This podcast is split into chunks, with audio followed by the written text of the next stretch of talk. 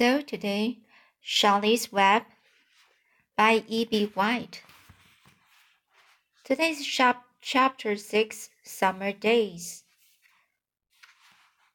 The early summer days on my farm are the happiest and the fairest days of the year. Lilacs bloom and then make the air sweet and then fade and fade.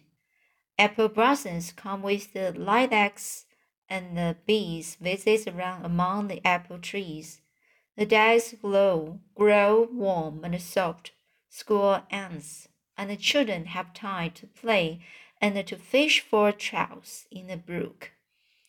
Avery orphan brought a trout home in his pocket, warm and stiff and ready to be fried for supper. Now that school was over, Fern visits the barn almost every day. To sit quietly on her stool, the animals treated her as an equal. The sheep lay calmly at her feet. Around the first of July, the work horses were hitched to the mowing machine. And Mrs. Zuckerman climbed into the seat and drove into the field. All morning you could hear the rattle of the machine as it went round and round while the tall grass fell down behind the cotter bar in long green swaths. Next day, if there was no thunderous shower, shower, on hands would help rake and pitch and load, and the hay would be hauled to the barn in the high hay wagon, with Fern and Avery riding at the top of the load. Then the hay would be hoisted, sweet and warm into the big loft. Into the big loft until the whole barn seems like a wonderful bed of timothy and clo clover. It was fine to jump in, jump in, and perfect to hiding, and sometimes Avery would find a little gray snake in the hay, and would add it to the other things in his pocket. Early summer days are a jubilee time for birds. In the fields around the house, in the barn, in the woods, in the swamp, everywhere love and the songs and the nests, nests and the eggs. From the edge of the woods, the white-throated sparrow, which must come all the way from Boston, calls, "Oh, Peabody, Peabody, Peabody. On an apple bough, the phoebe titters and the wags its tail and says, Phoebe, Phoebe. The song sparrow, who knows how brief and lovely life is, says, Sweet, sweet, sweet interlude, sweet, sweet, sweet interlude. If you enter the barn, the swallows swoop down from their nests and scold, Chicky, Chicky, they say. In early summer, there are plenty of things for a child to eat and drink and suck and chew. Dandelion stems are full of milk. Clover heads are loaded with nectar. The, the Frigidaire there is full of ice cold drinks. Everywhere you look is life, even the little bowl of spit on the wheat stalk. If you poke it apart, has a green worm, worm, has a green worm inside it. And on the, under, on the underside of the leaf of the potato vine are the bright orange eggs of the, of the potato bug. It was on a day in early summer that the goose eggs hatched. This was an important event in the barn cellar. Fern was there, sitting on her stool, when it happened. Except for the goose herself, Charlotte was the first to know that the goslings had at last arrived. The goose knew a day in advance that they were coming. She could hear their weak voices calling from inside the egg. She knew that they were in a desperately cramped position inside the shell and were most anxious to break through and get out. So she sat quite still and talked less than usual. When the first gosling poked its gray green head through the goose's feathers and looked around, Charlie spied it and made the announcement. I'm sure, she said, that every one of us here will be gratified to learn that after four weeks of unremitting effort and the patience on the part of our friend the goose, she now has something to show for it. The goslings have arrived. May I offer my sincere congratulations? Thank you, thank you, thank you, said the goose, nodding and bow, bow, bowing shamelessly, bowing shams, shamelessly, shamelessly, bowing shamelessly. Thank you, said the gander. Congratulations, shouted Wilbur. How many goslings are there? I can only see one. There are seven, said the goose. Fine, said Charlie. Seven is a lucky number. Like luck had luck had nothing to do with this, said the goose. It was good management and hard work. At this point, Templeton showed his nose from his hiding place under Wilbur's trough. He glanced at Fern, then crept cautiously toward the goose, keeping close to the wall. Everyone watched him, for he was now well liked, not trusted. Look, he began in his sharp voice. You say you have seven goslings. There were eight eggs. What happened to the other egg? Why didn't it hatch? It's a dud, I guess, said the goose. What are you going to do with it? continued Templeton, his little round beady eyes fixed on the goose. You can have it, replied the goose load it away and add it to that nasty collection of yours. Templeton has a habit of picking up unusual objects around the farm and storing them in his home. He zapped everything. Certainly, Tony, oh, utterly, said the gander. You may have the egg, but I will tell you one thing. Templeton, if I ever catch you poking, poking, poking your ugly nose around our goslings, I will give you the worst pounding the rat ever took. And the gander opened his strong wings and beat the air with them to show his power. He was strong and brave, but the truth is, both the goose and the gander were worried about Templeton. And with good reason. The rat had no morals, no conscience, no scruples, no consideration, no decency, no milk of rodent kindness, no com- no compunctions, no higher feeling, no frankness, no anything. He would kill a gosling if he could get away with it. The goose knew that. Everybody knew it. With her broad bill, the goose pushed the unhatched egg out of the nest, and the entire company watched in, the, watched in disgust while the rat rolled it out away. Even Wilbur, who could eat almost anything, was appalled.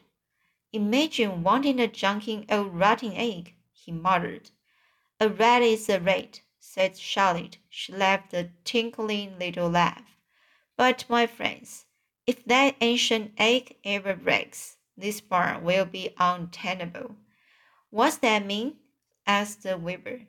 It means nobody will be able to live here on account of the smell. A rotten egg is a regular stink bomb. I won't break it, snarled Templeton. I know what I'm doing. I handle stuff like this all the time. He disappeared into his tunnel, pushing the goose egg in front of him. He pushed and nudged till he succeeded in loading it to his lair under the trough. That afternoon, when the wind had died down and the barnyard the barnyard was quiet and warm, The gray goose let her seven goslings off the nest and out into the world. Mr. Zuckerman spied them, spied them when he came with Wilbur's supper. Well, hello there, he said, smiling over. Let's see. One, two, three, four, five, six, seven. Seven baby geese. Now, isn't that lovely? Chapter 7 Bad News Wilbur liked Charlotte better and better each day. Her campaign, her campaign against the insects seemed sensible and useful. Hardly anybody around the barn had a good word to say for a fly. Flies spent their time pestering others. The cows hated them. The horses detested them. The sheep loathed them. Mr. and Mrs. Stockman were always complaining about them and putting up screens. Wilbur admired the way Charlotte managed. He was particularly glad that she always put her victim to sleep before eating it. It's real thoughtful of you to do that, Charlotte, he said. Yes, she replied in her sweet, musical voice. I always give them an anesthetic so they won't feel pain. It's a little service I throw in. As the days went by, Wilbur, Wilbur grew and grew. He ate three big meals a day. He spent no hours lying on his side, half asleep, dreaming pleasant dreams. He enjoyed good health and he gained a lot of weight. One afternoon, when Fern was sitting on her stool, the oldest sheep walked into the barn and stopped to play a call on Wilbur. Hello, she said. Seems to me you are putting on weight. Yes, I guess I am, replied Wilbur. At my age, it's a good idea to keep gaining. Just the same, I don't envy you, said the old sheep. You know why they are fattening, fattening you up, don't you? No, said Wilbur. Well, well, I don't like to spread bad news, said the sheep. But they are fattening you up because they are going to kill you. That's why. They are going to what? screamed Wilbur. Fern grew rigid on her stool. Kill you, turn you into smoked bacon and ham, continued the old sheep Almost all young pigs get murdered by the farmer as soon as the real cold weather sets in. There's a regular conspiration around here to kill you at Christmas time. Everybody is in the plot. Lurvy, Zuckerman, even John Arable. Mr. Arable, sobbed Wilbur. First father? Certainly. When a pig is to be butchered, Everybody helps. I'm an old ship and I see the same thing. Same old business year after year. Arable arrives with his point 22, shoots the. Stop! screamed Wilbur. I don't want to die. Save me, somebody, save me. Fern was just about to jump up when the voice was heard. Be quiet, Wilbur, said Charlotte who have been listening to this awful conversation. I can't be quiet, screamed Weaver, racing up and down. I don't want to be killed. I don't want to be die. Sorry, I don't want to die. Is it true what the old sheep says, Charlotte? Is it true they are going to kill me when the cold when the cold weather comes? Well, said the spider, flunking thoughtfully at her web. The sheep has been around his, this barn a long time. She has seen many a spring pig come and go. If she says they plan to kill you, I'm sure it's true. It's also the dirtiest trick I ever heard of. What people don't think of. Wilbur burst into tears. I don't want to die, he mourned. I want to stay alive right here in my com comfortable manure pile with all my friends. I want to breathe the beautiful air and lie in the beautiful sun. You are certainly making a beautiful noise, snapped the old sheep. I don't want to die, squeaked Wilbur, throwing himself to the ground. You shall not die, said Charlie briskly. What, really? cried Wilbur. Who's going to save me? I am, said Charlotte. How? asked Wilbur. That remains to be seen. But I'm going to save you, and I want you to quiet down immediately. You are crying. You are carrying on in a childish way. Stop your crying. I can't stand hysterics. So today is ch- I read the two chapters. Uh, it's very pure and cute uh, story for a child or an adult. And I still can uh, search some uh, words I'm not I'm I don't know, and uh, or or some pronunciation is uh I I'm not I'm not familiar.